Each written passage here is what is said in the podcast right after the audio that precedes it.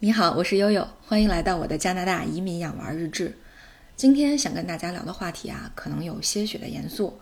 呃，当我们的孩子慢慢的成长起来，对这个世界和自我有了认知，激发了他们的好奇心和探索欲以后啊，他们通常就会对家长进行两个灵魂拷问。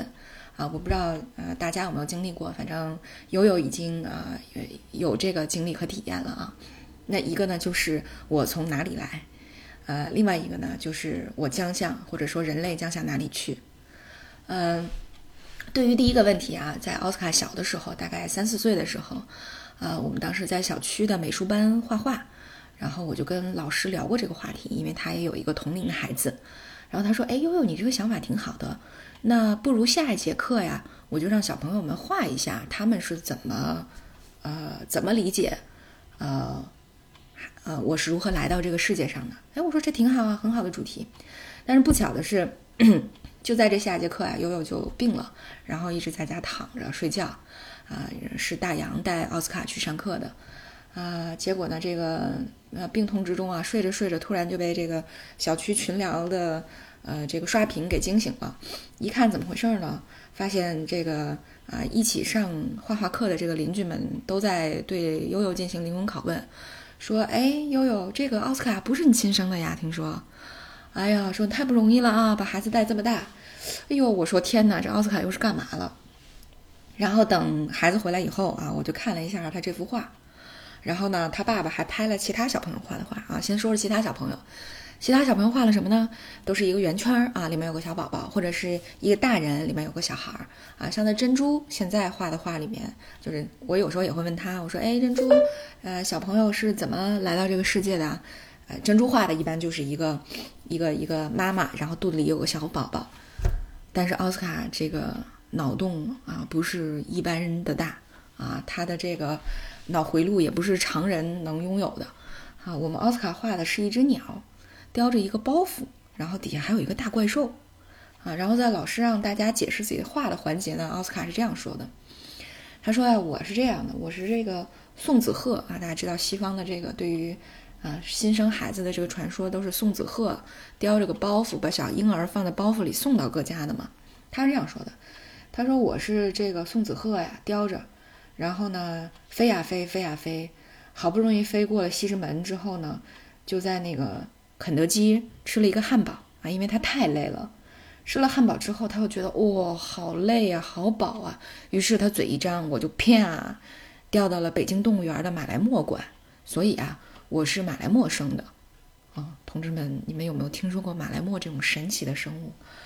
马来貘是一个非常非常古老的生物啊，它这个小的时候浑身的花斑啊，长大了以后就变成了黑白的黑白的动物啊。我我会放在这个。咱们这期节目的封面上，于是啊，这个呃悠悠终于明白了，大家说奥斯卡不是悠悠亲生的，是怎么来的？啊，可不是嘛，原来亲娘啊不是悠悠，是这个北京动物园的马来貘。啊，这个奥斯卡小的时候一直非常非常喜欢马来貘，虽然悠悠也不知道这种鼻子像大象、整个体型长得像猪的动物，凭借什么优势获得了奥斯卡先生心目中的好感。啊，总之我们经常去动物园喂马来貘。啊，几乎每周六或者周日都去。然后有一次呢，这个因为去的实在是太频繁了，那有一次马来貘馆的饲养员啊，就在喂食的时候啊，就跟悠悠隔空聊天儿。他站在这个大池子里面，我们站在大池子外面。他就说：“他说，哎，这个我看你们每周总来，呃，怎么就这么喜欢马来貘呢？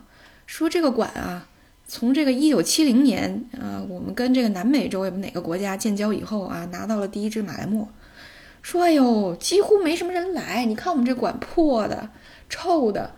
他说哎呦，真没见着你们这么忠实的粉丝，周周来。我说我们不是粉丝，我们是儿子来见亲妈的啊。所以这个曾经一度震惊了北京动物园马来貘馆的饲养员啊，所以我们还有这么一段渊源。然后呢？呃，说起来，到了英国之后啊，大家也知道，我在这个世界上最神奇的孩子那一期给大家讲过，奥斯卡的同学托马斯的妈妈啊，是英国的一个心理学家，他为了给自己的儿子解释，就是因为他儿子是个试管婴儿，是怎么来的，画了一个绘本，然后呢，他们小伙伴们之间一流传，就大概知道，哦，原来是这么来的。所以呢，这个问题呢，相当于又从很大程度上就省略了，呃，基本上别人替我代劳了，解释啊孩子们是怎么来的。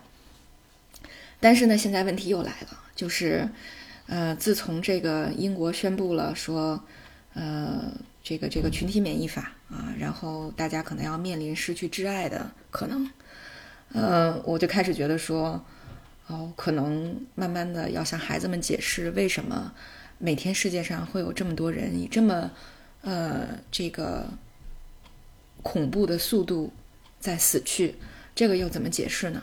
哎，偏巧呢，昨天早晨就发生了这么一件事儿。因为在一月份的时候啊，这个奥斯卡心爱的宠物雪花啊，是一只小鹦鹉，可能是因为这个，嗯，它的这个食料，嗯，受到了污染，然后一夜之间这个就拉稀死了。